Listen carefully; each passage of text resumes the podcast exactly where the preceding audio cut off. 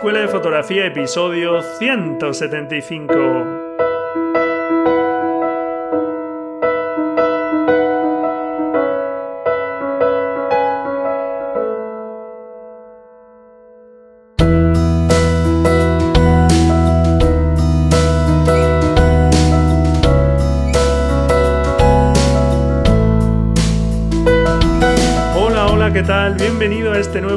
Episodio del podcast La Escuela de Fotografía, un podcast para amantes de la fotografía, para aquellas personas que quieren seguir evolucionando, que quieren superarse día a día, superar esos obstáculos que tienen para conseguir mejores fotografías, para disfrutar más de este bonito medio de expresión que es la fotografía.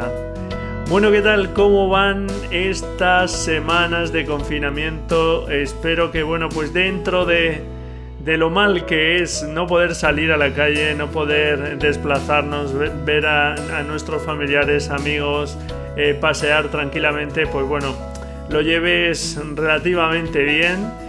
Y, y, bueno, pues ya que estamos inmersos en esta gran desgracia por las muertes que están ocurriendo, pues bueno, que estés aprovechando para estar en familia, para disfrutar de estos momentos, hacer cosas que habitualmente eh, pues tenemos menos tiempo.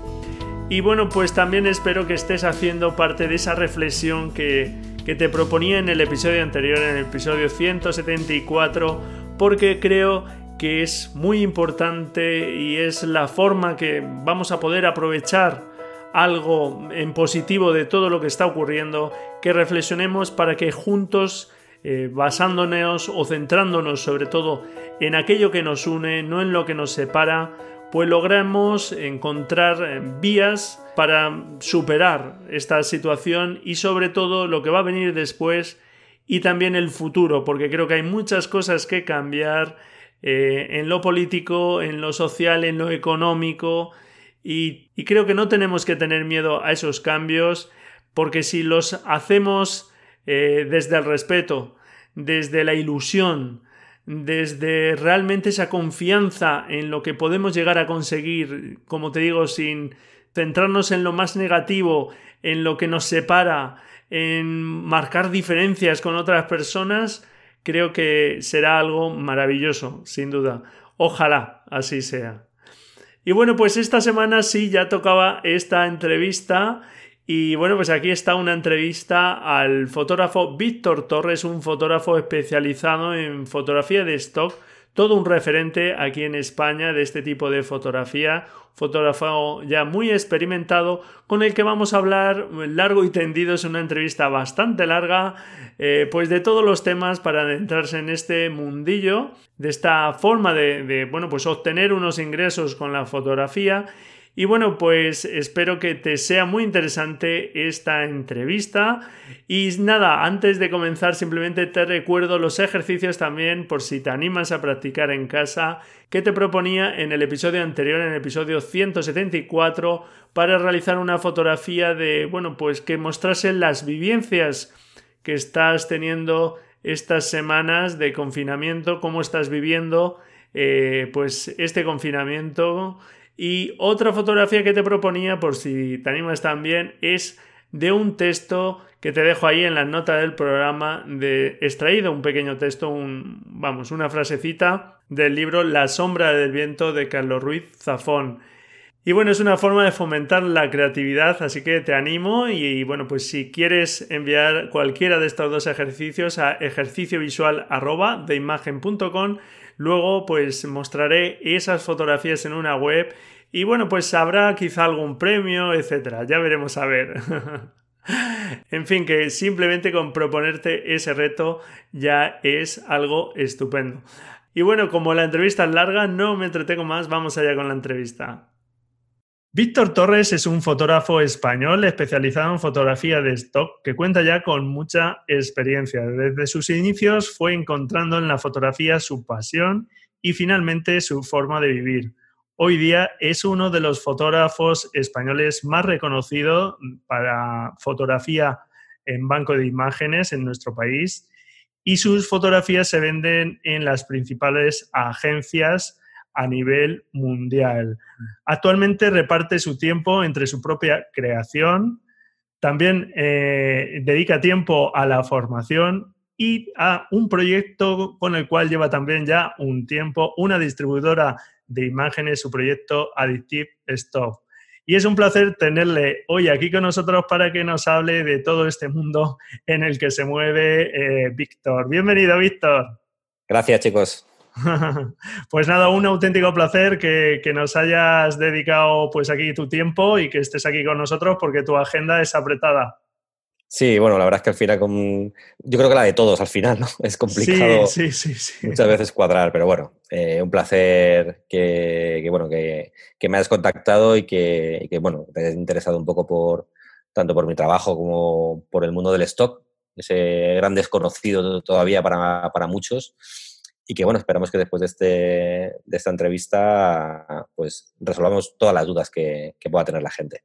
Eso es, eso es. Como cualquier otro, otra disciplina de la fotografía o, o, salida profesional de la fotografía, pues es un mundillo muy grande y esperemos, si no aclarar todas, unas cuantas. Que... Unas cuantas. muy bien. Bueno, pues realmente cuando empezaste en la fotografía, porque vienes de, disciplinas que no son eh, la fotografía, si no me equivoco, el diseño y la publicidad y demás. Eh, ¿Pensabas que acabarías en algún momento, pensaste cuando empezaste con la fotografía, que acabarías dedicándote a ella? Para nada, para nada. O sea, realmente mi, eh, mi incursión en la fotografía fue totalmente amateur. Eh, como, como, tú dices, yo vengo del, del, mundo de la publicidad y del diseño gráfico, que es, digamos, la formación que he tenido. Eh, estudié arte publicitario, publicidad y, bueno, he estado trabajando durante muchos años en, en, una agencia de, publicidad, bueno, en otras empresas llevando el tema de publicidad. Y donde más estuve en una agencia aquí pequeñita en Madrid, eh, que se, llama, se llamaba de Publicom. Y bueno, ahí estuve como 15 años trabajando. Y mi trabajo era un poco de dirección de arte, diseño, diseño gráfico en general, identidad corporativa, eh, maquetación, todo ese tipo de cosas, ¿no? Diseño web también. Y, al final, pues como yo era el encargado de la mayoría de los proyectos, pues también eh, era el encargado de comprar fotos en bancos de imágenes para, para los proyectos de diseño que hacíamos, ¿no? Entonces, yo conocí este sector desde el lado del cliente y, bueno, pues hasta, hasta, que un día vi que también podía subir tus fotos a estos bancos de imagen, ¿no? Y, claro claro, yo en ese momento pues siempre me había gustado la fotografía, pero vamos, mi nivel era mm, eh, básico, básico, ¿no? Como digo siempre, o sea que... Eh, de hecho, en esa, en esa época yo no sabía ni disparar el manual, para que te puedas hacer la idea, ¿no? Me encantaba la fotografía, pero nunca me había atrevido a, usar el manual, me daba como miedo, ¿no? sí, que habías trasteado un poquito, pero no... Eso es. Eh, tampoco te lo habías tomado tan en serio como para liarte mucho, mucho. Eso es. En la carrera de arte publicitario dimos algo de publicidad, o sea, de publicidad de fotografía, perdón, y, pero algo muy, muy por encima, además revelado en analógico, blanco y negro y tal, pero no era, no era, algo, no era algo que realmente a mí me motivase a, a dedicarme a la fotografía, realmente. Y fue a partir de ahí cuando, bueno, pues me metí como una especie de juego y, bueno, pues poco a poco pues ibas subiendo fotos, vendías algunas, eh, ibas mejorando, te picaba un poquito, era, era un hobby, pero jamás pensaba yo eso. Vale, o sea, pero ya en ese momento ya empezaste a. ya te orientaste un poco a la fotografía de, stock, ¿no? Eh. Claro, yo es lo que he dicho siempre. Yo eh, ahora soy fotógrafo, pero eh, he sido fotógrafo gracias al stock. O sea, no. Mm, ha sido mi camino, ¿no? igual que otros al final empiezan con, otro tipo de disciplinas sí, sí, sí. o otro tipo de formación. Yo he sido fotógrafo o soy fotógrafo gracias al stock, ¿no? Y, bueno, eh, al final lo bueno que tiene el stock, que es fotografía publicitaria, básicamente, donde la exigencia de calidad técnica es superior. Entonces a mí me ha hecho aprender muchísimo. Eh, todos los palos que me daban los editores cuando yo subía una foto que a mí me parecía perfecta y súper bonita. la, enviaba a una agencia y el editor me decía, esto no vale para nada, eh, foto rechazada. Yo decía, joder, pero ¿por qué? es, preciosa la foto. Y me hablaban del ruido, de aberraciones cromáticas, de, distorsiones de lente, de cosas que decía, yo no, tengo ni idea qué es esto. y, bueno, al final, pues, pues como te lo tomas como un juego y mi sueldo no, digamos que no, no dependía de, de, este tipo de fotografía, de este tipo de, de negocio, digamos, pues yo me lo tomé como un aprendizaje, ¿no? Eso es. Si me decía que tenía mucho ruido, pues tenía que ver por qué tenía ruido la foto. Y yo miraba los parámetros que había puesto. Ah, pues mira, es que metió un ISO muy alto y tal. Entonces iba aprendiendo cosas.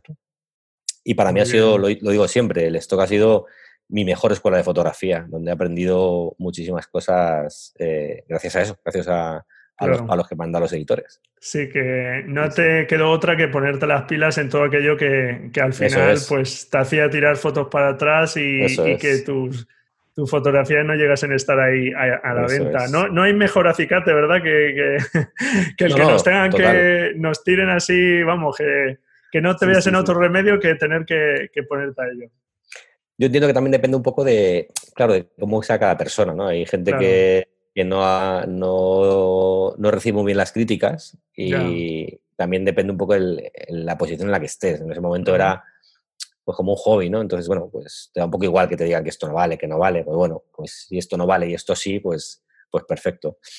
Pero, pero bueno, la, verdad es que a mí me alegro de que en ese momento yo no pasase del tema y, que le dedicase tiempo a, mejorar y a, y a, seguir probando cosas. Y para mí era totalmente novato simplemente que me aceptasen una foto en un banco de imagen era, era un triunfo. O sea, yo, no, yo, no, quería ni vender. O sea, era simplemente decir, ah, mira, pues ya tengo 10 fotos más, o 15, o 20, o mira, tengo 100 fotos ya. Claro. Pues ya era algo que, que a mí me motivaba mucho. Muy bien. Y eso fue lo que me hizo eh, pues, eh, ir progresando como fotógrafo, formándome más, entendiendo más eh, luego cómo funciona el negocio del stock, qué se pide, cómo hay que producir, claro. ese tipo de cosas que, que, al final pues bueno, pues han, han, hecho que llegue a donde estoy ahora. Claro. Pero vamos, por aquel entonces ni de coña pensaba yo que me iba a dedicar a, a la fotografía de stock ni a la fotografía. O sea, muy bien. Nada que ver.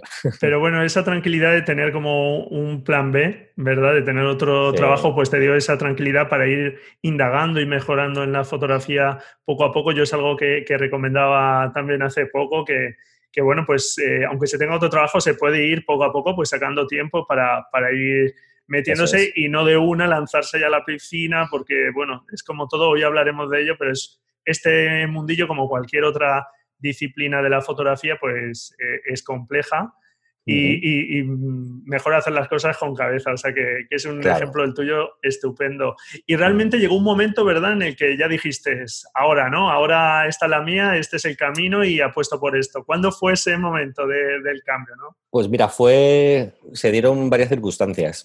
Yo realmente ya llevaba muchos años en la, en la agencia donde estaba yo ya había, llevaba ya varios años eh, subiendo fotos a, bancos de imagen, básicamente de, vacaciones, que es lo que hemos hecho la mayoría de los que hemos empezado con el stock, y alguna cosa que, hacía suelta por ahí, pero ni, hacía sesiones como tal, ni con modelos, ni nada, eran pues fotos de aficionado total. ¿no? Me lo tomaba en serio y también el, digamos que el nivel mío de, al ser diseñador gráfico, de editar fotos, pues también se notaba que ellos les sacaba bastante partido a las imágenes eh, y que luego eso se notaba en tanto en, la aceptación de las fotos por, las agencias y en las ventas, lógicamente que eran fotos más vistosas o cosas así. Claro, tenías ahí un conocimiento de otra disciplina, pero que naturalmente te venía de perlas al final en la fotografía. Y, bueno, pues al final fui creciendo un poquito y, llegó un punto que, que, bueno, que estaba casi ganando lo mismo con, lo que ganaban los bancos de imagen que lo que ganaban en, la agencia de publicidad donde estaba trabajando. Cuando en la agencia estábamos trabajando mínimo 8 horas, de 8 a 11 horas diarias, y al stock le dedicaba como máximo una diaria. ¿Sabes? Entonces, y, épocas que ni siquiera eso. Eh, cuando no tenía fotos que editar, porque no había hecho ningún viaje, pues no tenía nada que subir. Entonces, bueno, mm, también coincidió que mi mujer en ese momento, pues, ella trabajaba en Caixa Cataluña y tuvieron un ERE, cerraron todas las oficinas de Madrid y dijimos, pues hay que hacer algo. yo estaba, ya estaba un poco quemado yo en la... Estaba a gusto y quemado en las dos cosas, en, la agencia de publicidad donde estaba, porque realmente está, digamos que está un poco acomodado, ¿no? Entonces eso pues no es bueno y nunca me ha gustado. Entonces decidimos probar justo me hicieron una oferta de Workshop Experience de, la, de una escuela de fotografía aquí en Madrid bastante potente. Sí, sí, sí. Porque necesitaban a alguien que les llevase al tema de publicidad, diseño y este tipo de cosas. Y decidí dar el salto. Me fui a esta escuela cobrando, cobrando la mitad de lo que cobraba en, en, la, agencia de publicidad, pero teniendo más tiempo libre. Claro.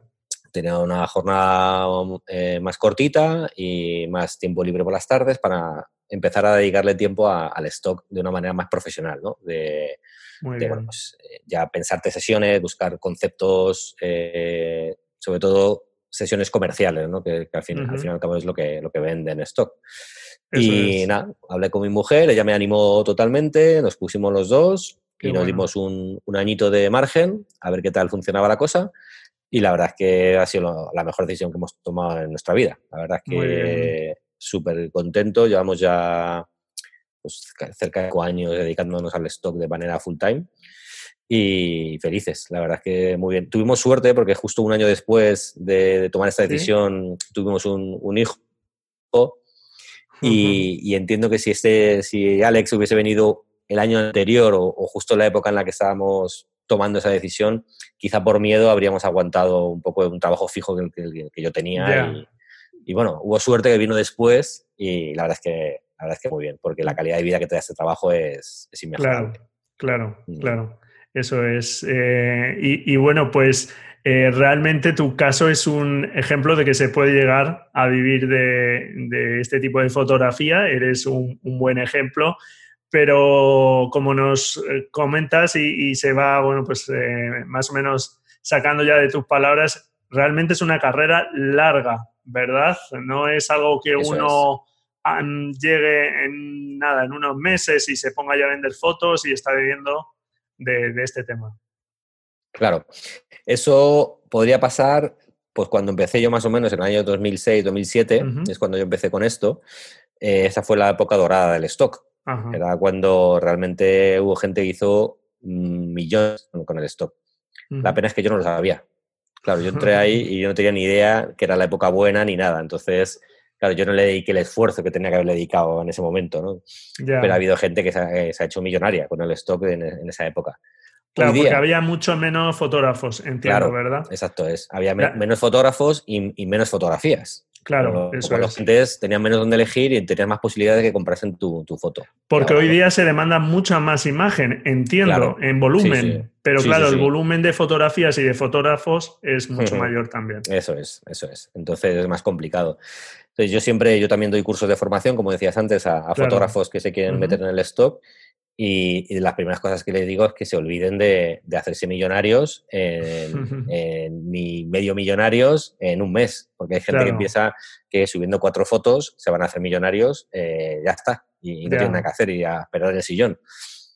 o sea, yo, siempre intento ser claro con esto, que es un negocio que, es muy transparente, que cuanto más curres y más bueno seas y más propongas y más arriesgues, eh, más posibilidades tienes de ganar mucho dinero con esto.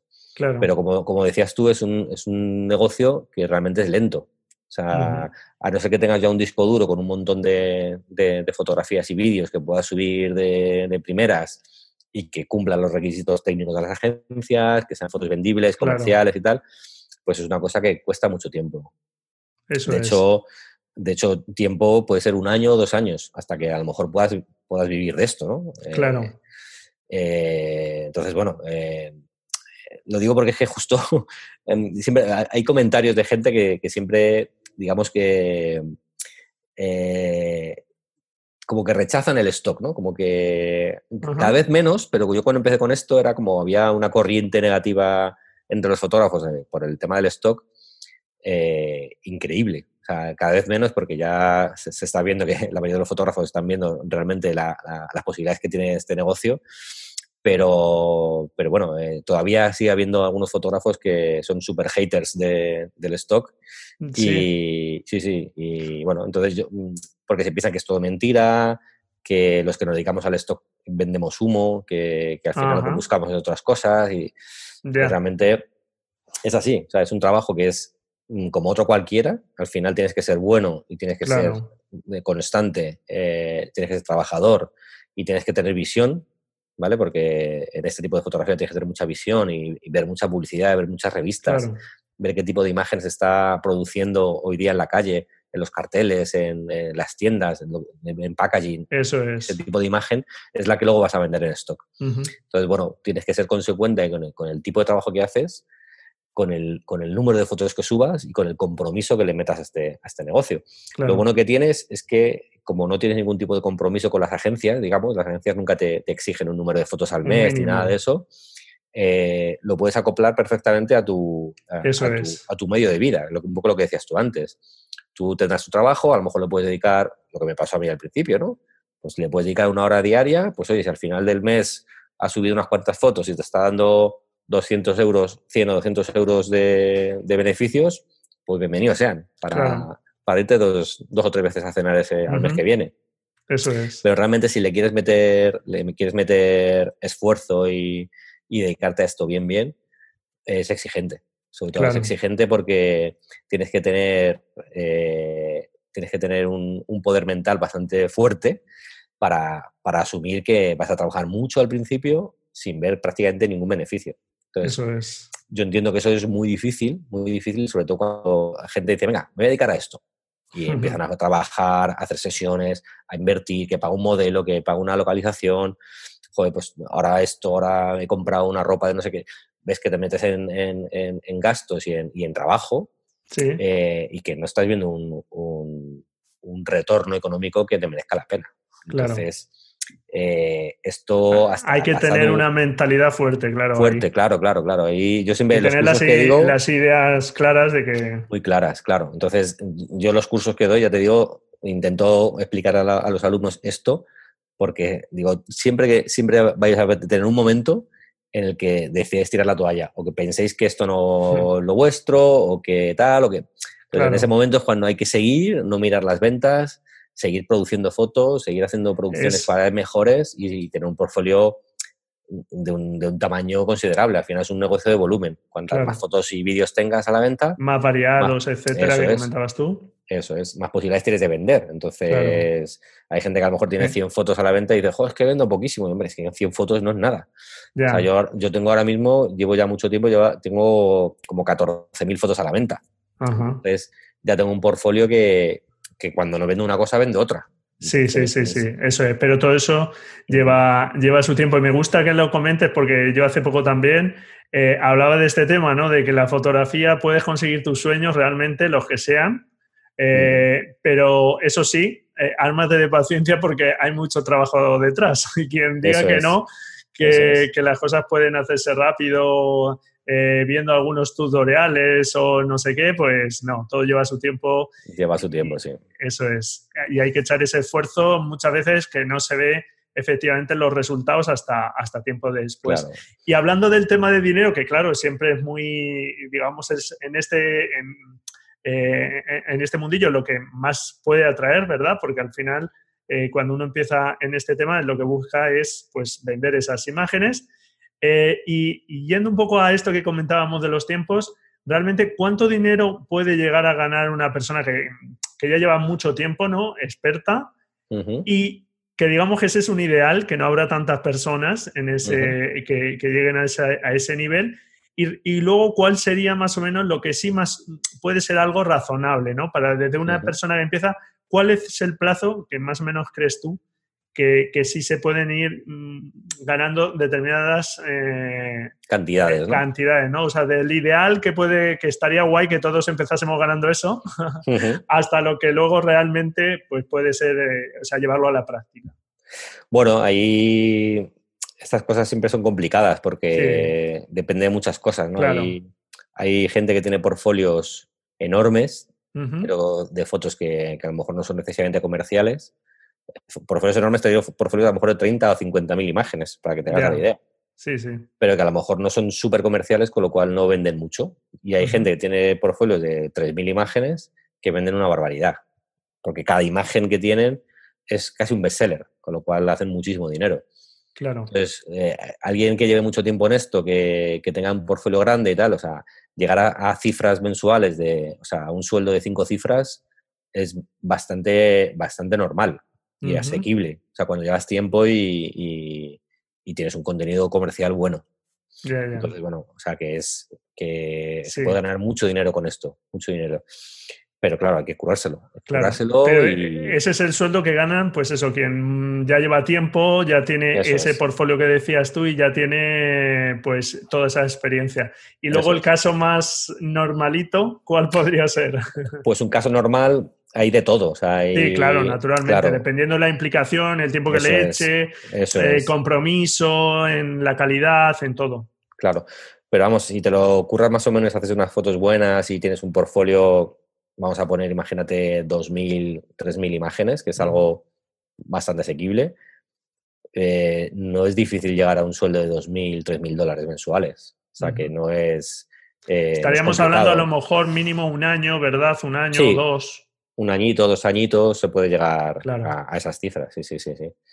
Pero claro, hay que pasar por ese año, dos años, como tú decías, el primer mes, ni el segundo, ni el tercero, por mucha experiencia que tengas en hacer fotografías, no. Claro, yo tuve la, gran suerte que, yo estoy convencido de que si yo hubiese intentado eh, meterme en el stock en su día con idea de ganar dinero de una manera rápida y fácil, seguramente ahora mismo no sería fotógrafo de stock, ni fotógrafo seguramente. Yo tuve la suerte de meterme en el stock como un hobby, yo tenía mi trabajo en la agencia de publicidad sí, sí, y, bueno, pues, eh, pues al final, pues como te lo tomas como un juego y vas creciendo y vas subiendo, vas subiendo, pues al final no, mm, no pasaba nada si un mes vendía poco, porque al mes siguiente vendía más. Pero curiosamente, sin dedicarle un esfuerzo máximo, yo cada año ganaba el doble de lo que ganaba el año anterior. Claro. Eh, entonces, bueno, eh, ya te digo, o sea, yo al final, haciendo fotos de viajes que no son precisamente súper comerciales, yo cuando dejé mi, agencia estaba ganando, no sé si eran 1.500 dólares o 2.000 dólares más o menos mensuales con, mis fotos. Eso es sin hacer sesiones comerciales. O sea, imagínate cuando ya te pones en serio con esto a, a tomártelo como un trabajo de, de 8 horas, como un trabajo normal, y, a producir contenidos que, realmente vendan. Entonces, eso se te multiplica por 10 o por más. O sea, hay gente que, que gana muchísimo dinero. Sí, sí, sí, sí. Pero está ese trabajo siempre detrás que además en la fotografía yo creo que el que piense hacerse súper mega millonario, que no se meta en la fotografía, yo creo, claro, porque no. es uno de los medios más mejor pagados. No es lo más fácil, no, no. No, es, de los más fáciles, desde luego.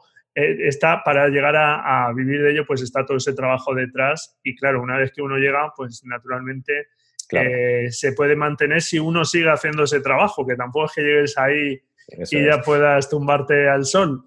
Es que la gente, la gente que no entiende de fotografía, cosa que es totalmente comprensible y normal, pues se mm. piensa que es darle un botón y ya está. No piensa en todo el trabajo que hay previo y, post ¿no? a, ese trabajo. Eso es. Para la gente que hace bodas, no es simplemente el día, dice, joder, es que tú cobras 2.000 euros por una boda, fíjate, te vas a ir al bodorrio, hacer las fotitos y ya está, ¿no? En 8 horas, en 10 horas has ganado 2.000 euros. ¿no? Claro, exacto. Que tienes un trabajo previo de quedar con los novios, de presentarles cosas, de a lo mejor tienes que quedar varias veces, luego el día de la boda, luego el maquetación del libro, el revelado de las fotos. Sí, sí, sí. muchas horas, muchas más horas, de las que se ven. Eso cualquier disciplina, evidentemente. Que... Así que lo bueno que tiene el stock que al final es, es un poco eh, que es de las cosas que yo remarco en el curso, que es de los pocos trabajos, si no es el, único, donde no tienes ni jefes ni clientes. Entonces, al final, eh, tú trabajas a tu ritmo, lo que tú quieras, cuando tú quieras, con tu horario. Entonces, em, la libertad que te da esto es increíble. Mira, por ejemplo, ahora con, el tema del coronavirus, que estamos todos aquí recluidos en casa, eh, yo prácticamente no estoy notando mucha diferencia en cuanto a mis ingresos. O sea, estoy convencido que algo se va a notar porque al final si la gente no está trabajando o está trabajando menos, pues evidentemente se tiene que vender menos fotos, ¿no? Pero, pero yo ahora mismo, pues bueno, lo único que no puedo hacer es salir a la calle a algún sitio a, hacer fotos. Sí, seguir ampliando tu banco de imágenes, pero... Pero puedes ir tirando de sesiones que has hecho antes o, pues mira, de las vacaciones de verano que me he ido con la familia, pues alguna foto a lo mejor puedes sacar que sea vendible, cosas así, ¿no? Y, Muy bien. Y, esto la verdad es que te da una, una tranquilidad de, económica que, es una pasada. Muy bien. Bueno, además, realmente para empezar en esto, para meterse en este mundillo, realmente cualquier equipo básico que podamos tener de aficionado, para empezar a hacer fotos, naturalmente luego está el tema de la calidad, que nos vas a hablar, eh, pero tampoco se requiere un equipo especialmente, por lo menos para empezar, ¿verdad? Eh, especialmente potente. No, o sea, realmente no te hace falta. De hecho, yo tengo muchas fotos a la venta hechas con mi móvil. O sea, que, realmente, por supuesto, cuanto mejor equipos tengas, mm, más resultados buenos vas a obtener, porque es, es, lógico, ¿no? Sí. Pero, pero vamos, con, con, una cámara reflex de gama baja, gama media más o menos, eh, puedes funcionar perfectamente y hacer tus sesiones en stock y, y vender. O sea, no, yo cuando empecé, empecé con una Olympus, una E510, que es una reflex, era muy, muy muy básica. Sí, de las básicas de Olympus. De las básicas de Olympus de hace ya 10 años o más. 15, no sé cuánto tiempo ya, un montón. Eh, y, yo tengo muchísimas fotos a la venta que sigo vendiendo hoy día, de fotos que yo subí en, en 2007, en 2006, 2007, las sigo teniendo, esas fotos a la venta y, las sigo vendiendo hoy día, o sea que, que vale perfectamente. ¿Cuál es el problema? Que, que realmente, claro, la, la, competencia que hay hoy día y la, el nivel de exigencia que hay ahora por las agencias es cada vez mayor. Claro. Entonces, contar con un equipo de, calidad, tanto el cuerpo de la cámara como, las lentes, sí. Eh, es importante. Es importante, dependiendo también el, tipo de foto que hagas. Porque, bueno, a lo mejor dices, mira, yo es que hago bodegones o, que, o hago eh, fotografía de comida, pues tampoco necesito un super equipo para, conseguir una, foto perfecta. Yo tengo con mi trípode, con una iluminación controlada y tal. Lo único que lo vas a notar a lo mejor es la resolución de la foto, porque tu cámara pues su sensor no, no de X megapíxeles más de lo, de lo debido, ¿no? Entonces, bueno, eh, no, no es algo que alguien que quiera meterse en el stock deba tener miedo a decir, no, no, yo no me meto en esto porque mi equipo es muy humilde. Muy bien. De hecho, lo que hacen muchos, muchos se, meten, se meten en el stock y lo que van, que es lo que hice yo también, con lo que van ganando en el stock van invirtiendo en equipo nuevo, ¿no? Que, que es, la, es lo ideal. Muy bien, eso es. Bueno, lo primero, para empezar, una vez que tenemos eh, que decimos que casi todo el mundo podríamos tener ese equipo, más o menos básico, eh, hay que darse de alta en las plataformas, en, estas agencias, y para la gran mayoría, ¿verdad? Tienes que enviar tu foto de muestra y tienen que aprobar tu calidad primero para incluirte ahí en esas plataformas y que demuestres eh, pues que tienes una calidad mínima ¿no? de tus fotos, porque ellos quieren, buscan esa calidad. Eh, más o menos, ¿qué, recomendación nos darías ahí a la hora de entrar en, las agencias? ¿O cómo, es más o menos ese proceso? No sé si nos puedes explicar un poco. Bueno, al final ese, proceso de, evaluación, por llamarlo de alguna manera, es diferente en cada agencia. Hay agencias que, por ejemplo, Adobe Stock, que eh, Adobe compró Fotolia, que era una de las, de las agencias más importantes que había en el mercado, la compró Adobe y ahora se llama Adobe Stock. Eh, ahí no hay prueba de ingreso, por ejemplo. Tú directamente te registras y puedes empezar a subir fotos directamente sin, sin, prueba de acceso, por ejemplo. Simplemente te, te valida las fotos que ellos consideran buenas y las que no, pues las rechazan. Sí, o sea, eh, esa validación de fotos siempre está, pero no del fotógrafo, eso es, digamos. Eso es. Tú una vez que ya pasas, digamos, tu examen de ingreso para, para acceder como fotógrafo a las agencias. Luego, cada, cada imagen que subas, hay un editor detrás que te la está revisando de arriba abajo para ver si, si, te saca algún fallo y te la rechazan. Porque eso, verás que es increíble. madre mía, los, qué ojo tienen, qué ojo tienen estos editores que, mira que me he revisado yo la imagen y al final se me ha olvidado quitar un logo de una solapa, de una camisa, que no sé qué. Pero ahí está la escuela que tú, de la que tú hablabas, ¿no? Eso es, eso es. Al final, con el tema de los logos, por ejemplo, que, bueno, es algo que no pueden aparecer en. eso es, marcas comerciales. marcas, ni cualquier parte de, lo que es el branding de una, de una marca no puede, no puede aparecer. Y al final desarrollas un, detector de logos increíble. es que eh, me ha pasado, es que veo una foto y de repente te vas ahí justo a una bisagra de la puerta de atrás de no sé qué, no sé cuántos, y ahí justo hay un logotipo de, algo. ¿no? Sí, sí, y, bueno, son esas cosas que con el tiempo las vas desarrollando. Claro, al final esa visión al final te sirve para todo, para detectar logos, para detectar pequeños fallos, para es, un análisis exhaustivo ahí de la, de la imagen. Y en cuanto a la prueba de ingreso, realmente, bueno, eh, eh, ¿Qué recomendaciones? Pues intentar no arriesgar demasiado con el, con el contenido que se suba a ese examen de ingreso. Es decir, eh, si tienes una foto que es súper bonita, súper interesante, pero a lo mejor no está bien enfocada o, la calidad de, demasiado ruido o, X, pues no la mandes en la, prueba de acceso, manda fotos que sean más normalitas, pero que estén perfectas técnicamente, de luz, color, eh, te digo, foco, una serie de cosas. y, una vez que ya pruebes, eh, apruebes ese, examen de ingreso, pues ya empiezas a subir otro tipo de contenidos más arriesgados, ¿no? ya. Luego te los aceptan bien y si no, pues no pasa nada porque sigues dentro. Sí, sí, por lo menos ya estás ahí, puedes eh, seguir subiendo otro, otras fotos. Y entiendo que, que, los motivos más habituales, nos los comentabas un poquito, pues eh, excesivo ruido, temas de enfoque, ¿verdad? Son los, los fallos técnicos, entiendo, más, más importantes. Eso es. Sí, el, foco y el ruido son las cosas más, más cruciales o más importantes donde, donde un editor encuentra el motivo de rechazo. Más o menos, ¿cuántas fotos te piden para cada agencia tendrá sus, sus normas pues de fotos mínimas, entiendo, pero más o menos cuántas te piden esas pues agencias. ahí no sé si habrá cambiado, pero bueno, en, eh, en Shutterstock, por ejemplo, que es, digamos, la, dentro de las microstocks son, es la, la más importante, eh, antes por lo menos pedían 10 fotos y cuando yo entré, cuando yo en, aquella época, al menos 7 de ellas tenían que ser buenas. O sea, tenías que sacar un 7 sobre 10 para poder pasar el, Sí. El, examen de Tres podían estar más justillas, ¿verdad? o sea, podía estar de ese número de fotos alguna un poco más justilla. Eso es. y ya no solo la foto, o sea, el examen que te hace, que te hace esta gente es, es global, digamos, no solo evalúan la calidad de la foto, también miran que tú hayas categorizado bien la foto, que la autorización de modelo que has subido eh, sea correcta, eh, etcétera. Todo lo, todo lo que conlleva lo que es la subida de un archivo a una página web de, de stock eh, te lo evalúan. O sea, a lo mejor la foto es perfecta, pero tú la has subido sin autorización de modelo, pues te la rechazan. O sea, no es válida.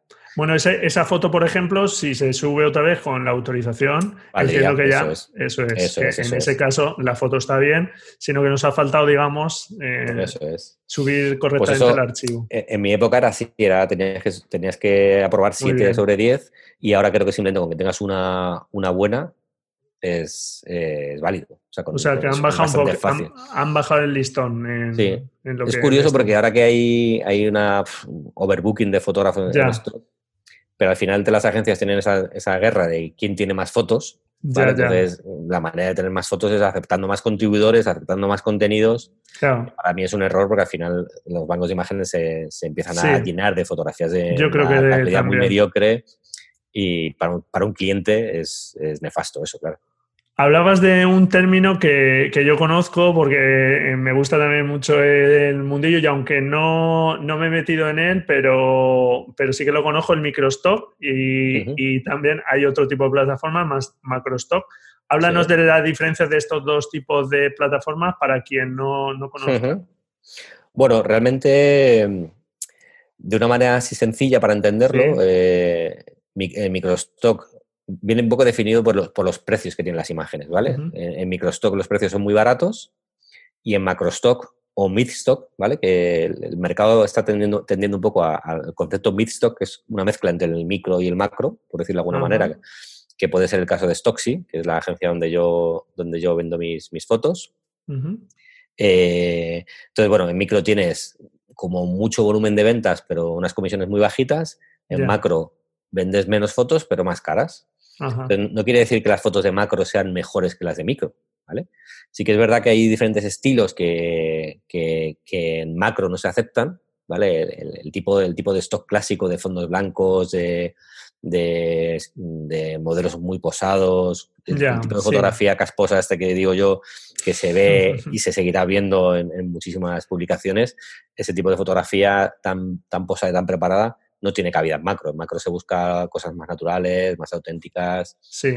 Que no quiere decir que sean que, ese tipo de fotografía, fotografía, auténtica no esté en microstock, ¿vale? Ya, Porque en microstock también tienes calidad de ese, de ese estilo, ¿no? Y fotografías de, ese rollo.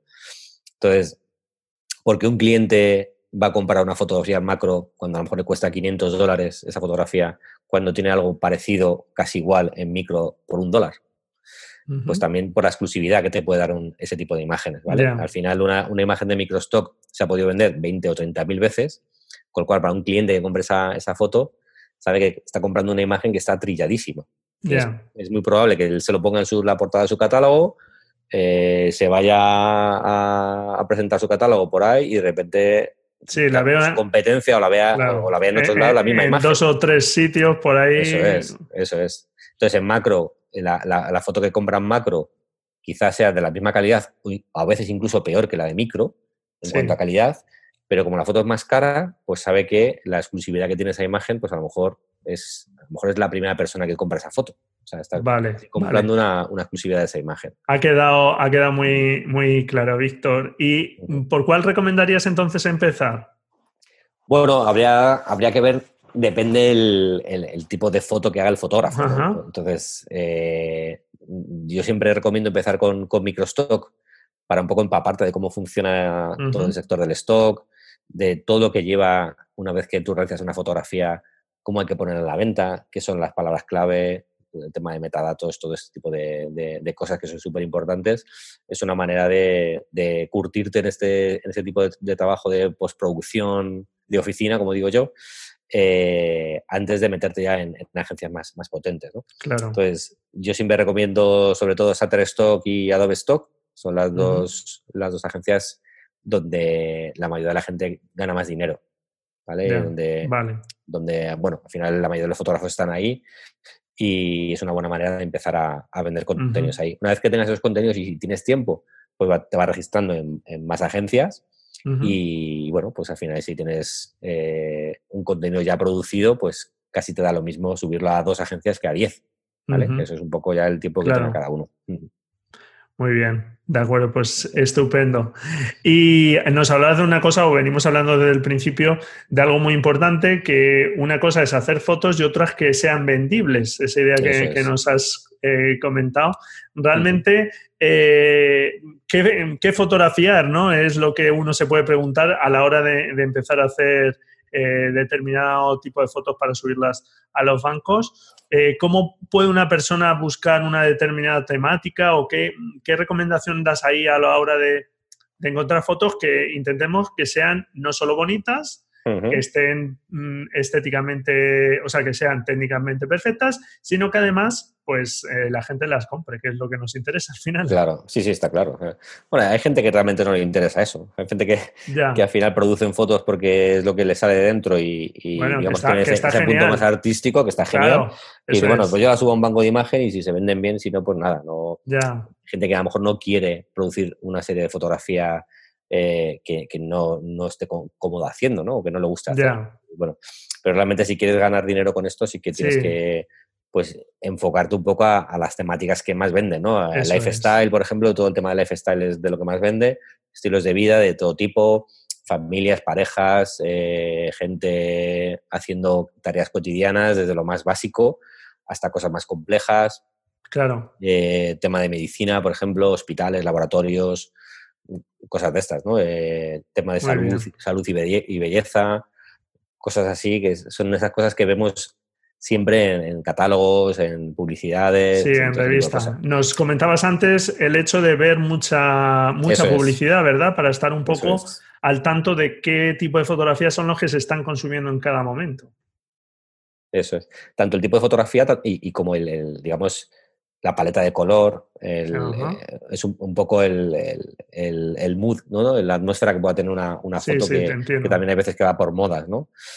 Entonces, bueno, eh, básicamente hay que dirigirse un poco en, ese, en esa línea. Eh, luego también tienes, por supuesto, tema de deportes, tema de viajes, paisaje, gastronomía, también vende muy bien, por ejemplo. O sea, hay infinidad de... Lo bueno del stock al final es que como se vende de todo, pues cualquier fotógrafo que se dedique, ya sea retrato, paisaje, eh, comida, lifestyle, eh, lo que sea, tiene cabida dentro del stock, ¿no?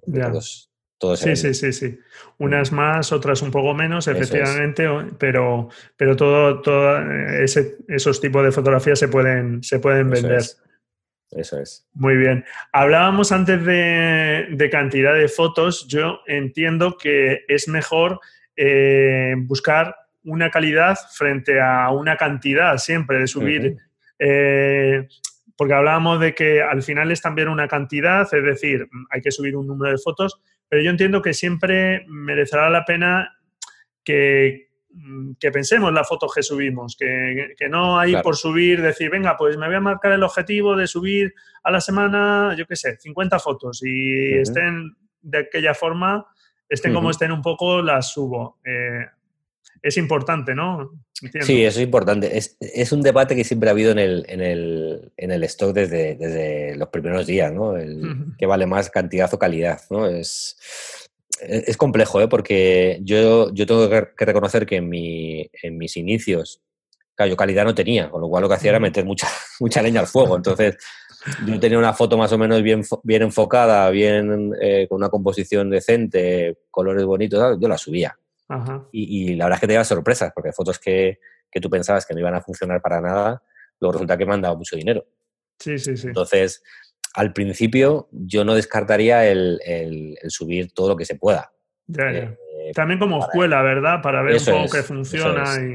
es. un poco la pescadilla que se muerde la cola, porque eh, es lo que decía antes. O sea, poner una foto en stock no es, no, es gratuito, digamos, no es fácil. Eh, o sea, no me refiero que gratuito de que cueste dinero, sino que al final tienes que hacer la, los, el keywording, el título, descripción, palabras clave de cada imagen. Sí, el tiempo, que es lo que más vale, más que incluso a veces. Si vas a subir 50 fotos que, ya has invertido tiempo en retocarlas y luego tienes que dedicarle dos o tres horas en hacer el keywording, pues a lo mejor te interesa mejor mm, programar una sesión de fotos eh, más controlada y más comercial en vez de invertir dos horas en, subir fotos que a lo mejor no valen, ¿no? Claro. Bueno, es un poco ya decisión de cada uno de, ir probando y, vale. No, pero está bien. Ahí queda esa recomendación de que hay que buscar también una cantidad más o menos, exigirnos un poquito. Eso es. No quedarnos solo ahí en, la, calidad. Eh, más o menos, ¿cuánto crees tú que para llegar a, a, ese objetivo que hablábamos, sí que en cuanto a calidad, ¿cuánto crees que eh, se deberían ir subiendo, por ejemplo, al mes eh, para tener un portfolio? Bueno, hablabas ya de unas cuantas miles de imágenes, ¿verdad? Para poder ya ir obteniendo unos ingresos. Sí, eso es.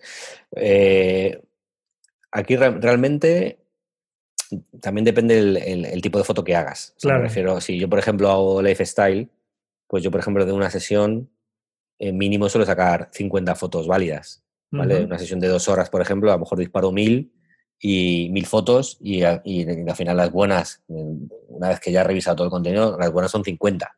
Ya. Entonces, con subir, si eres capaz de subir 100 fotos al mes, eh, o que te acepten 100 fotos al mes, 100, 150 fotos al mes, es más que, más que suficiente para empezar a, ir creciendo a un volumen bastante, bastante importante. Claro. Eh, estás hablando de, de, 100 fotos al mes, al cabo del año pues estás en, mil y pico fotos. Claro. ¿vale?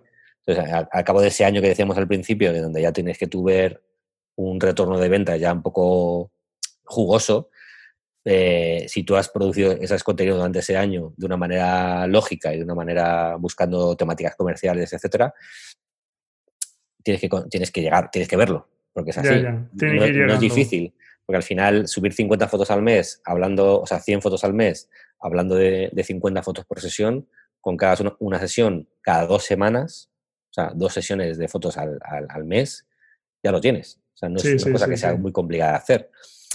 te, decía un poco, depende de lo que hagas, porque a lo mejor eh, la persona que hace fotografía astronómica, pues es más difícil de un shooting sacar 50 fotos más diferentes de un plato de comida, ¿no? Claro, porque eso mm. es, puedes variar los ángulos, puede estar, pero en vez de esas 50 a lo mejor son 10 o 15. Eso es.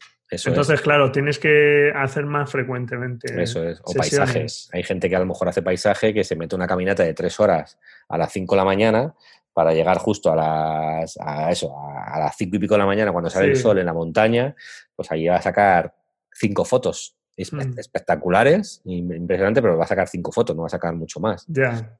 Entonces, eh, en el stock lo que hay, lo que hay que buscar es siempre eh, optimizar todos los recursos que tengas. O sea, por ejemplo, en este caso de, imaginamos un, fotógrafo de, naturaleza que queda con otros dos amigos para irse al pico de no sé dónde, quedan a las 3 de la mañana para meterse la caminata padre para llegar a la hora buena de la salida del sol. Pues a lo mejor todo ese proceso, de, desde que ellos quedan, se suben en el coche, están en el coche oyendo música, eh, tomando un café, mm, llegan allí, preparan el equipo, a lo mejor todo eso lo puedes fotografiar. Claro, lo puedes ir documentando porque pueden servir. Lo vas documentando, entonces al final ya no solo vas a tener las cuatro fotos del paisaje perfecto, sino todo lo demás, ¿no? Incluso te lo puedes plantear y decir, bueno, pues hacemos las fotos del paisaje y luego, coño, pues eh, lo pensamos con antelación y nos hemos traído como un picnic y nos ponemos los tres ahí tomando una cerveza, unos cafés, en una mantita y un desayuno y te haces una mini sesión de, de unos amigos en la montaña. Claro. Yo qué sé, cualquier cosa que se te ocurra. o llegas un poquito antes, puedes hacer alguna nocturna, en fin, aprovechar distintas condiciones, esperar un poco más y a lo mejor que cambie la hora y ya haces otro tipo de fotos. Eso es. Te, entiendo perfectamente. Sí, pues. Eh, por, eso el, por eso el, usar el móvil es, es algo que los fotógrafos esto lo podemos hacer a menudo, porque no siempre vas con la cámara encima, ¿no?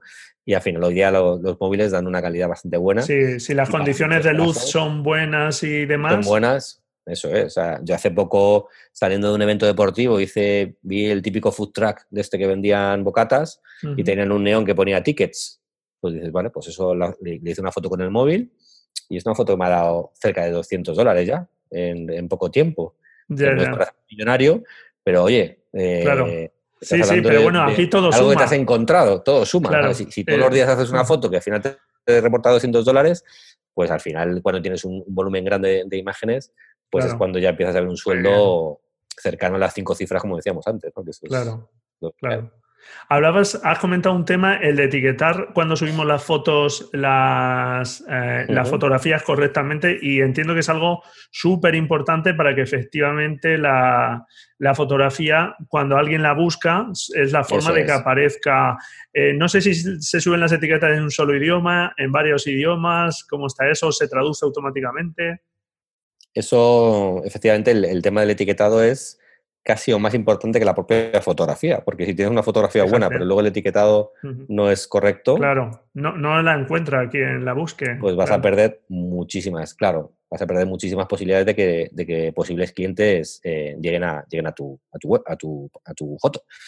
Entonces es un, es un trabajo que hay que, que, hay que hacer, que hay que hacer bien. En, El etiquetado lleva lo que es el título de la foto, una descripción de lo que hay en la imagen, ¿vale? El, título es lo que hay en la imagen realmente, un título cortito de lo que, de lo que se ve en la foto. La descripción es como un título, pero con más datos, digamos, más, más extenso, más desarrollado. Y luego las palabras clave, ¿no? Las palabras clave, pues, eh, pues hay muchas técnicas y, ahí es donde hay, donde hay que contar, que son como los hashtags de, Instagram para, para si alguien lo entiende. Entonces hay que poner todas las cosas relevantes que puedan, que puedan aparecer en esa, pareja, joven, exterior, eh, salud, yo qué sé, sonrisa, ¿verdad? tanto cosas que son evidentes, pues una mujer, pero hay que decir cómo es esa mujer. Por ejemplo, si hay una mujer en una, fotografía, pues hay que decir si esa mujer es joven, si es vieja, si es rubia, si es morena, si está de mm. espaldas, si está de frente, eh, el tipo de ropa, el tipo de la estación del año, desde dónde está hecha la foto, eh, categorías conceptuales, o sea, qué cosas, qué, qué, cosas te transmite esa imagen, ¿no? que muchas veces eh, yo lo hacía cuando buscaba fotografías para, para, mis proyectos de diseño, muchas veces buscabas por, por conceptos. Sí, sí, sí. No buscaba mujer en una oficina, buscaba a lo mejor libertad. Amistad, eso es. Cosas así que, entonces, ese tipo de cosas eh, es muy importante poner las palabras clave porque, porque te llegan muchos clientes ¿no? de esa manera. Muy bien. Para todo el tema, hemos comentado antes también eh, el tema de los contratos de modelos. Entiendo que para que, eso eh, habrá mucha gente que también le da miedo, ¿verdad? El, fotografiar personas y es un paso en este mundillo. Y, bueno, es uno de esos miedos, ¿verdad? Que se, hay que vencer porque eh, entiendo que cuando aparecen personas, digamos, se nos abre el abanico, ¿verdad? De, fotografías que podemos subir ahí, ¿no? ¿Verdad? Las ideas que, que pueden ocurrir. Y, y, siempre habrá que tener, entiendo, eh, ese contrato firmado por los modelos y adjuntarlo, como indicabas. Eso es. Sí, lo de, lo de trabajar con, con, modelos o con personas, bueno, muchas veces no son modelos, simplemente personas que no se dedican al modelaje. Eso es, no, no tienen por qué ser profesionales. Eso es. es. digamos, el paso que hay que dar para realmente que, ver que tus ventas eh, se disparan. Es la fotografía con personas haciendo cosas es lo, es lo, lo ideal, ¿no? Para lo que más se demanda en, stock en general. Entonces, bueno, eh, yo entiendo, entiendo eso que has dicho porque a mí me pasó un poco también, ¿no? Yo cuando mm, a mí no me gustaba hacer fotos, no me, no me sentía cómodo porque como tampoco tenía nivel como fotógrafo, me daba como vergüenza, ¿no? De, sí. voy a decir yo un modelo de hacerle fotos y no tengo ni idea yo de hacer fotos, ¿sabes? Entonces te genera esa, un poco ese, ese miedo y esa, pues, esa tontería al final que, es que sí, porque realmente todo es empezar, ¿verdad? Eso es. muchas veces te das cuenta que el modelo eh, también está asustado. claro, lógicamente tiras de modelos que no tienen mucha experiencia, que, bueno, entonces es normal que, se generen ahí eh, esos momentos un poco de, sí, de, duda. de duda.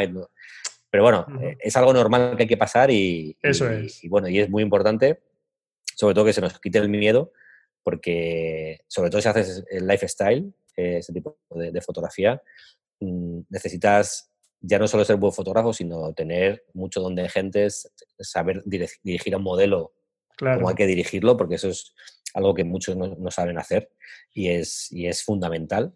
Eh, yo he visto fotógrafos que son muy buenos, pero se ve que, la dirección de modelos no, no, la, no, la, no la tienen bien, porque no saben, no saben a lo mejor captar eh, momentos o provocar esos momentos que luego parezcan auténticos en las fotos, ¿no? que es lo, difícil. ¿no?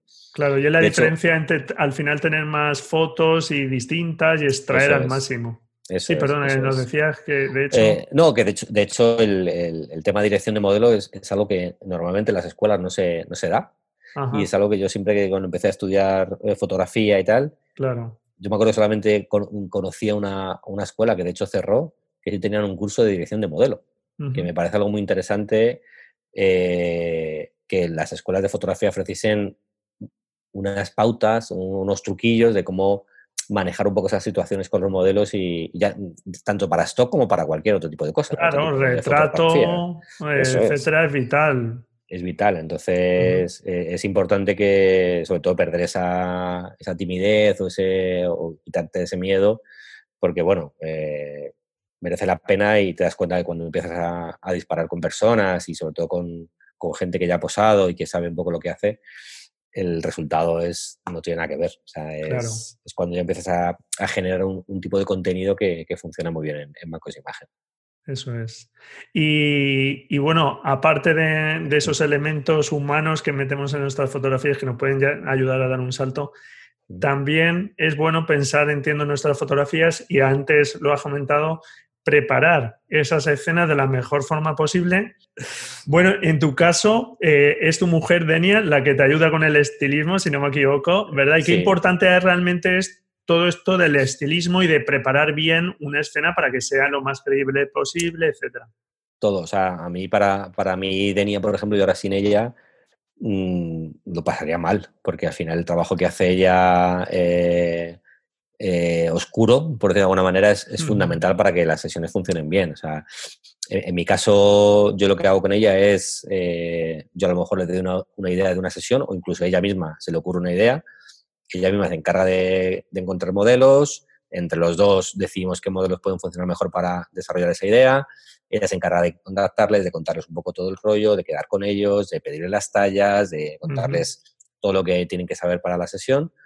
Eh, incluso de comprar la ropa, ¿vale? Que eso también lo hacemos mucho. Eh, comprar la ropa y entonces ya tienes toda esa preproducción fundamental para que el día del shooting todo, todo vaya bien ¿no? y todo, todo, funcione. Que todo eso es vital para que efectivamente, como tú dices, pues todo marche bien. Eso es, eso es, eso es muy importante y es, claro, al, principio cuando, cuando no tienes recursos ni, ni, unos beneficios eh, reseñables, pues lógicamente o tienes la suerte de contar con tu pareja o con, alguien de confianza que te eche un cable de manera desinteresada, o, si no es muy difícil, al final todo ese trabajo, sobre todo cuando son sesiones, que yo tengo sesiones con 7, 8 modelos, pues gestionar todo eso, simplemente el, que el, el, hablar con 7, 8 modelos que no son profesionales, que a lo mejor tienen sus propios trabajos, que la, disponibilidad de tiempo es muy variable entre unos y otros, lograr cuadrar eh, el horario de todas esas personas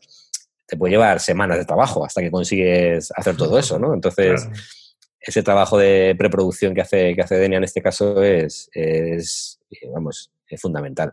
Y hay que tener todo esto en cuenta, que no es solo eh, cuando uno empieza con estos temas hay que pensar en todas estas cosas que, que también llevan su tiempo, que lo comentábamos, que no es solo el tiempo de la foto y revelar y subir, que hay que hacer todos esos preparativos, hacer todo, todas esas tareas y tener en cuenta también otro tipo de gastos más allá del material, de pagar a modelos o localizaciones, que es también pagar nuestro autónomo y cosas de estas. Efectivamente. Uno ya está trabajando, hay que tener en cuenta también este tipo de cosas. Claro, claro. Yo creo que esto es un poco lo que te quieras liar tú, realmente. Al final, cuando, cuando haces stock eh, de una manera ya más profesional, pues lógicamente sí que te metes ya a hacer producciones lo más profesionales que puedas, porque estás compitiendo, en mi, caso, por ejemplo, con Stocksy, eh, es una de las agencias más top que hay en el, en el mundo del, mercado del stock, y hay unos fotógrafos ahí que hay un nivel espectacular, o sea, hay gente que de verdad es, es, increíble. Entonces, tú estás compitiendo con gente que es muchísimo mejor que tú, con lo cual tienes que intentar dar lo máximo que tú llegues. O sea, si tú llegas a un 7, pues tienes que llegar a, ese 7. esforzarte para llegar a ese 7 porque sabes que los otros van a llegar al 10. Entonces, bueno, ellos van a vender más que tú, pero si, tú llegas a tu, a tu máximo nivel, eh, seguro, que vas a, seguro que vas a conseguir beneficios de tu trabajo. Eso está clarísimo. Entonces hay que, hay que esforzarse. Pero bueno, a lo mejor al principio yo, las primeras sesiones era localizar a lo mejor a un modelo o a dos modelos, que es algo más o menos sencillo. Les decías, oye, mira, vamos a hacer ese tipo de sesión. ¿Qué ropa casual tienes así de este color? Claro. Ellos te mandaban por WhatsApp, pues mira, tengo esto. Ah, pues eso no, que tiene logo. Eh, ah, pues mira, pues ese pantalón con eso. Y, y tirabas con por ropa de los modelos, que es mucho más sencillo y tal. Quedabas con los modelos en la calle, imagínate una pareja. En el retiro, aquí en Madrid, pues te haces una, una sesión de, de pareja de dos horitas y ya está, revelas, editas, etcétera. Que, realmente eso no es complicado, o sea que tampoco quiero transmitir la idea de que es muy complicado hacer una preproducción de una sesión de stock, porque bueno, hay, hay sesiones que sí que lo exigen y otras que no, no tanto. Claro, conforme uno va evolucionando, naturalmente no hay que empezar por esas mega superproducciones. Como hablábamos del equipo, pues empieza con algo sencillito, algo eh, básico y, conforme uno va evolucionando, pues esas sesiones se pueden ir complicando en número de personas, en tener más material, en comprar, como tú decías, ya ropa o otro tipo de elementos, etcétera. o sea que, muy bien. Bueno, una parte importante también de, tus tareas ahora mismo es también el tema de la formación. Eh, y bueno, mm, respecto a los cursos que impartes, eh, no sé eh, si has detectado un problema que sea bastante habitual en la gente que, empieza en este mundillo. ¿Cuál es ese problema más habitual? Que no sé si has visto algo un poco así general, habrá varios, pero. Sí, o sea, básicamente desde que, bueno, eh, antes de empezar a dar cursos presenciales, yo monté mi blog, mymicrostock.net, que, me imagino que, algunos conocerán, porque cuando yo empecé con el stock y empecé ya a ganar dinero, cuando a lo mejor está cerca de los 500 dólares al mes, que bueno, no es muchísimo dinero, pero oye, tu sueldo más 500 dólares al mes, pues oye, ya es un extra que son muy ricos, algo.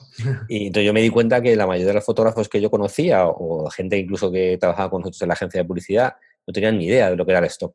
No sabían, no sabían ni cómo funcionaba, ni cómo entrar, ni nada. Entonces, por eso creé, el blog de My Microstock, un poco para contar este, eh, mi experiencia en el sector y ayudar a, otros fotógrafos a que, a que hiciesen carrera en, este negocio. Entonces, de ahí ya pasé al tema de cursos presenciales y me pasó un poco lo mismo. Mucha gente viene al curso sabiendo más o menos un poco de qué va el rollo, pero, pero sin tener clara la idea de lo que es comercial y, que, y, lo que vende, ¿no? De lo, realmente el tipo de fotografía que puede producir para que realmente venda. Entonces ahí en los cursos yo les intento, vemos muchos ejemplos, ejemplos míos, ejemplos de otras personas, cosas, eh, eh, fotografías que han generado mucho dinero de otros autores, cosas así para, para, hacerles entender por qué una fotografía se ha vendido muy bien y ha, y ha generado mucho dinero y a lo mejor otra no. ¿no? Sí. Entonces, eh, y al final ellos se dan cuenta, pues, ah, yo tengo un montón de fotos en el disco duro y tal, y voy a subir un montón, y claro, después del curso dicen, quizá no voy a, no voy a poder subir tantas fotos como yo pensaba, porque ya una vez, de, una vez entendido cómo, cómo, hay que producir y qué cosas hay que hacer, eh, es cuando te das cuenta que, a lo mejor no todo lo que tienes vale.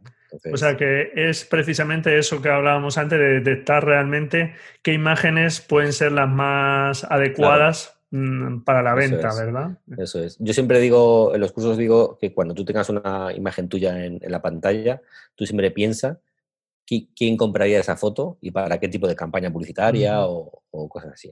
Que intentes pasar al otro lado, ¿no? Al de usuario. Eso es. Si tú ves tu imagen y dices, joder, pues ¿quién podría comprar esto? Pues, pues no sé, pues por ejemplo, no sé, empiezas a divagar, es que esa imagen no tiene potencial de venta. ¿vale? Pero si tú tienes una foto, ah, sí, pues mira, esto me lo podía comprar una clínica dental para, para su folleto, o esto me lo compraría una compañía de seguros, o yo qué sé, o cualquier, cualquier uso que, claramente le puedes dar a, esa, foto que tú has hecho. Entonces, eso es lo, la parte más importante que, digamos, el autopensar, ¿no? el, el, ver si esa, esa fotografía o, ese, o esa sesión que tú has hecho puede tener potencial de venta o no. No sé si en tu caso has utilizado también a otras personas para que te, comenten lo que ven en la foto, si realmente le ven algo práctico en la foto, le ven, o, no, mm. no te fías de otras opiniones.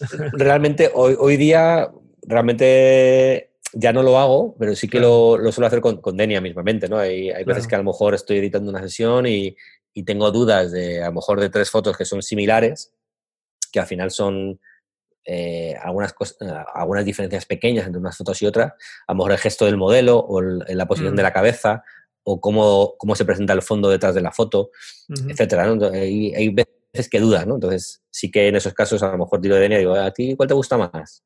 Y claro, lo malo es que si la pregunto a ella, tengo que elegir la que ha elegido ella, porque como elija la que no es, ya tengo bronca.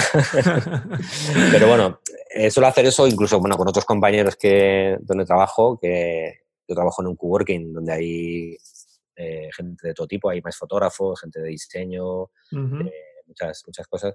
Y hay veces que, bueno, pues sí que cuando tienes dudas entre nosotros nos preguntamos, ¿qué te parece esto? Ah, pues incluso el color, ¿te gusta el color de esta foto? Ah, pues, a lo mejor está un poco amarillo. Ese tipo de detallitos que a lo mejor en el momento tú no los ves y que si alguien te echa un cable eh, en ese sentido, pues ayuda. Porque en el ejemplo que ponías tú de esas tres fotos que eran muy parecidas y cambiaba un poquito el gesto, no merece la pena subir las tres porque mm, entiendo también una diferencia, hablábamos de una cantidad de fotos, pero hay que buscar que las fotos sean, aunque sean, si son de la misma sesión, naturalmente habrá muchas fotos que sean muy parecidas. eso es. Eso es, pero hay que buscar que tampoco sea un levísimo gesto, ¿no? La diferencia. Claro. que busquemos esa yo en este caso siempre, siempre digo de, ponernos un poco en, la postura o en, el, lo, que, lo, que, el editor eh, va a recibir, ¿no? El editor de una, de una, agencia de stock va a recibir ese material tuyo y de repente tú le mandas 100 fotos donde hay muchísimas fotos que son prácticamente iguales, que cambia un grado en la posición de la cabeza del modelo, pues eh, el editor va a hmm. empezar a cargarse fotos casi sin querer. O sea, ya, ya, le estás dejando el trabajo fácil, ¿no? Para que empiece a borrar. Eso es, pero si tú mandas un, set de fotos donde todas las fotos son más o menos distintas, aunque haya cosas parecidas y tal, pues eso simplemente para la vista es mucho más agradable y, el, editor te va, te va a aceptar más fotos. Bueno, nos, nos, hablabas de tus cursos, no sé si no tienes alguno próximo que nos puedas comentar. Pues ah, de momento no tengo ninguno abierto porque di uno hace, hace poquito, pero sí que quiero, a ver cuándo pase todo esto del dichoso virus, eh, programar, programar otro curso a lo mejor dentro de un par de meses, que lo, lo publicaré en el blog de My Microstock. Eh, pero si a lo mejor en un par de meses por ahí, si todo está en orden, eh, publicaremos otro curso. Suelo dar como tres o cuatro al año, más o menos. Muy bien. Sí. Pues nada, dejamos ahí también, como vamos a dejar en la nota del programa la referencia a tu blog. MyMicrostock.net. Pues, exactamente. Pues eh, ahí puede echar un vistazo y contactar contigo desde la página de contactos si, si alguien está interesado y demás. Eso es. Bueno, una de las cosas que hablábamos antes es en el proyecto eh, en el que está eh, metido ahora mismo, es esa distribuidora de imágenes, ya llevas unos años. Cuéntanos cómo surgió esa idea de Addictive Stock y, bueno, cuéntanos un poco del proyecto. Bueno, pues este proyecto llevamos ya cuatro años con él, es bastante, bastante nuevo relativamente y, realmente me surgió la idea cuando, pues el tiempo que estuve trabajando en Workshop Experience en la, escuela de fotografía, allí me fui cruzando con, fotógrafos de todo tipo, de bodas, de publicidad, de moda, de, de muchas disciplinas. Eh, que bueno, pues en conversaciones en el bar de al lado del, de, la escuela, pues oye, ¿tú a qué te dedicas? Ah, pues yo hago stock. ¿Y eso qué es? Pues mira, es esto. Ah, pues es interesante. Pues joder, pues yo me podría meter en esto y tal. Entonces, bueno, pues como que todo el mundo le interesaba porque, bueno, al final es una manera de compatibilizarlo con el, con el trabajo que tú, que tú tengas. Y sobre todo para un fotógrafo que del, de lo que sea, pues siempre produces un montón de material que, que muchas de las fotografías se quedan en un disco duro eh, olvidadas, pues le puedes dar vida en, en stock, ¿no? Entonces, Yo les contaba un poco cómo meterse, así por encima, y, bueno, pues cuando a lo mejor nos, nos, volvíamos a encontrar meses después con este mismo fotógrafo, le preguntaba que si se había metido y decía, joder, es que no tengo tiempo, tal. Claro. ¿Qué tal? Sí, lo que decíamos de subir fotos, pero que lleva su tiempo subirlas a varias plataformas, etcétera. Entonces es donde me surge la idea, decir, yo, ¿por qué no montar un servicio o ofrecer un servicio claro. a este tipo de fotógrafos que, que, bueno, pues digamos que le hagamos el trabajo sucio nosotros. Ellos producen, nos mandan las sesiones a Addictive y nosotros nos encargamos de un poco de toda la dirección de arte, de, la selección, de un poco de, de, todo de las palabras clave, distribución, un poco todo, todo lo que es el, el lo que viene después de, de, editar una foto, pues lo hace, lo hace Addictive por el fotógrafo. Entonces, eh, la verdad es que es un, es, un, proyecto que está funcionando bastante bien. Tenemos ya unos 400 fotógrafos en, cartera y, la verdad es que muy contentos. Eh, estamos ya en varias agencias, tenemos muchísimas imágenes a la venta y, y, tenemos fotógrafos de todo tipo. Gente que realmente pues tiene, digamos, que no se dedican al stock y otros que, que, sí que se dedican al stock, incluso tienen sus propias cuentas en, en, en Microstock en, o en otras plataformas, pero deciden también trabajar con nosotros para diversificar contenidos y, bueno, eh, aprovechar el, trabajo que hacemos. Que además es un trabajo que es gratuito, que es lo bueno. O sea, tú puedes, tú puedes trabajar con Addictive y Addictive no te va a cobrar ningún, ningún importe por, por ese servicio que te da. O sea, el único momento es que Addictive cobras cuando se vende una imagen, que el autor se lleva una parte y nosotros otra. Sí, digamos que ya la ganancia no iría mm, completa para el fotógrafo porque vosotros habéis hecho esa labor de distribución, de selección, de edición, etcétera, un poco de, del trabajo. De hecho, de hecho, muchas de las sesiones para algunas agencias incluso las estamos editando nosotros. a lo mejor la edición que ha hecho el, fotógrafo no es, no es del todo correcta, entonces editamos nosotros la sesión desde, desde los RAW directamente y, y bueno, pues es otro servicio que damos. Muy bien. Pues la verdad es que he de decir que, que vuestro servicio, los fotógrafos están muy contentos, lo que yo conozco, porque... Me alegro. sí, por ejemplo, tuve un alumno el año pasado de uno de mis cursos, Ezequiel, que estaba encantado cuando el año pasado entró con vosotros. Era uno de sus objetivos y lo consiguió y, y, estaba súper contento. Y, bueno, es algo que he escuchado por ahí, eh, que, la gente con vosotros está muy contenta y, oye, pues es, es, otra opción muy interesante, como comentas, para quien pueda hacer ese trabajo de eh, generar ese volumen de fotografías, pero de alguna forma, digamos, pues no pueda tener tanto tiempo para llegar a tantos sitios. Y no solo eso, sino que además nosotros vendemos, no vendemos en microstock, solamente vendemos en agencias premium, en agencias macro y midstock. Por ejemplo, nosotros en Addictive tenemos nuestro propio portfolio en Stocksy. ¿Vale? Eh, eh, entrar en Stocksy es complicadísimo. O sea, hay fotógrafos de una calidad tremenda que no han conseguido entrar porque no, la agencia no les ha aceptado.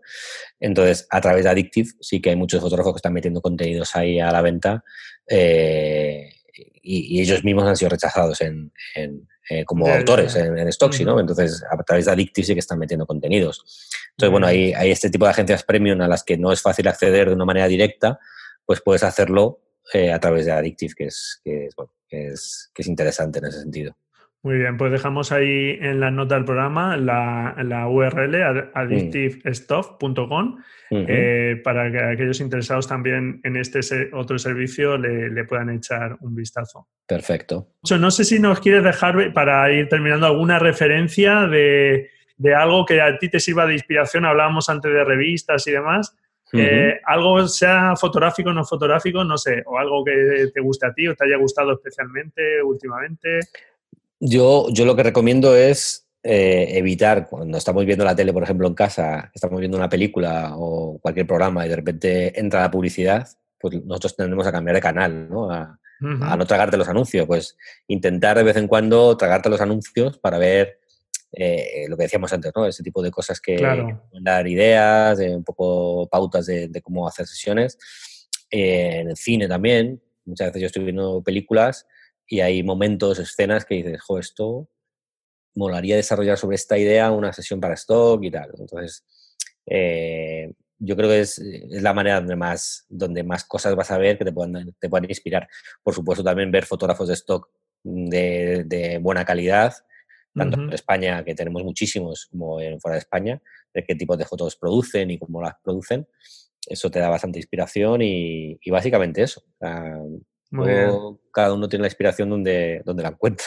Sí, sí, sí. Pero bueno, esas referencias visuales y tomándolas y demás está, está muy bien. Bueno, no sé si quieres añadir ya algo más, Víctor, para terminar, porque ya llevamos un buen rato, no te quiero más tiempo. no pasa nada. No, yo creo que ya hemos hablado un poco de todo. Hemos hablado de muchas cosas, muchísimas. Que si no vamos a aburrir aquí al personal, tampoco es plan. yo, bueno, yo simplemente animar a, todo el mundo que, le interese el, mínimamente el stock, que por lo menos pruebe. Claro. Eh, veréis que hay mucha gente que dice que esto es mentira, que, no se puede ganar dinero con esto, que es imposible hacer carrera con el stock. Ya. Eh, a mí me tenéis como ejemplo y yo siempre, bueno, eh, en mis cursos siempre digo que no me considero un fotógrafo especialmente bueno, simplemente correcto. O sea, no hace falta ser un, crack en esto de la fotografía para, ganar dinero con el stock y que, al menos probar. Es algo que, que además luego engancha. Una vez que ya te metes en ello, empiezas a generar ventas, a aumentar tu portfolio, eh, mm, es, algo, que engancha. Entonces, tú lo decías antes también con el tema de la fotografía en general, que no es bueno dejar todo para dedicarse a esto, evidentemente. Pero como es, una, es un negocio que te, permite mm, ir haciendo cositas a medida que tú desarrollas tu actividad por otro lado, ya sea de fotógrafo, de otro tipo de, de profesión, pues no pierdes nada con probarlo. Y, Eso es. la verdad es que siguiendo un poco las pautas que hemos comentado en la entrevista de, esfuerzo, trabajo, dedicación. Eso es. Al final consigues los, los, al final consigues un poco llegar hasta donde quieras llegar. ¿Vale? Si, si, no quieres o no puedes invertir mucho tiempo, sabes que a lo mejor te vas a quedar en, en unos ingresos de 300, 400 o por ahí, ¿no? 1000, claro. cosas así. Pero bueno, si quieres darle, darle caña, eh, es algo que es simplemente hacerlo y ya está. Sí, sí, sí, sí. No, no, es tan, no es tan complicado y se pueden conseguir muchos, muchos beneficios. Eso es, pues eh, me alegra mucho que lo vuelvas a comentar, pues lo habíamos comentado un poco al principio y, y, es que es así, eh, es que la fotografía eh, misma puedes conseguir pues tanto vivir de ella como ser un fotógrafo con una calidad muy buena, un muy buen fotógrafo, pero nadie te quita, y eso como te decía, insistía antes, de todas esas horas de práctica, de corregir, de mejorar. Y claro, yo entiendo que mucha gente, pues que lo comentaba yo hace poco, como, te digo en ese episodio, pues no está dispuesta al final a echar todas esas horas. Y claro, si te quedas en unos pasitos previos, pues puedes terminar hablando de algo mal que simplemente al final es tu experiencia porque tú has elegido una serie de cosas que, bueno, pues si alguien opta por, por hacer ese trabajo realmente y poco a poco ir metiéndose, pues puede conseguir otros resultados bien distintos. Eso es. Y tú nos has dejado aquí unas recomendaciones estupendas, así que ahí dejamos el enlace a tu web, a, la de a tu proyecto también, a Addictive Stop, y bueno, pues por ahí un poco a tus perfiles para que todo el mundo pueda ver también tus, tus fotografías. Muchísimas pues gracias, por todo. Nada, por, muchas gracias, Braulio. A ti, a ti, porque ha estado genial. Nos has dejado muchísimas cosas interesantes. Me alegro que sea de utilidad. Claro que sí. Pues un abrazo muy fuerte y, hasta otra, Víctor. Adiós. Muchas gracias. Hasta, luego, adiós. Y bueno, pues hasta aquí esta entrevista con Víctor Torres. Como has podido comprobar, es todo un experto en este tipo de fotografía. Puedes echar un vistazo a su blog en MyMicroStock eh, .net, te lo dejo ahí en las notas del programa. También a la web de su proyecto Addictive Stop, la tienes ahí en las notas del programa. Y también puedes ver su obra en Instagram y en alguna de las agencias más famosas como Stocksy.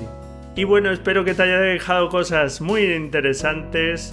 Encantado si me dejas tu valoración y tu reseña en iTunes, que lo agradezco un montón. Tus comentarios y tu me gusta en iBox. Muchísimas gracias por estar ahí al otro lado. Sin ti todo esto no tendría ningún sentido.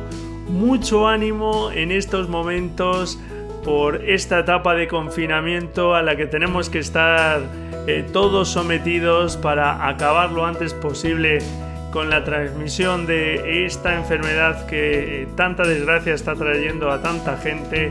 Ojalá pronto se vea reducida esa desgracia tanto aquí en España como en el resto del mundo.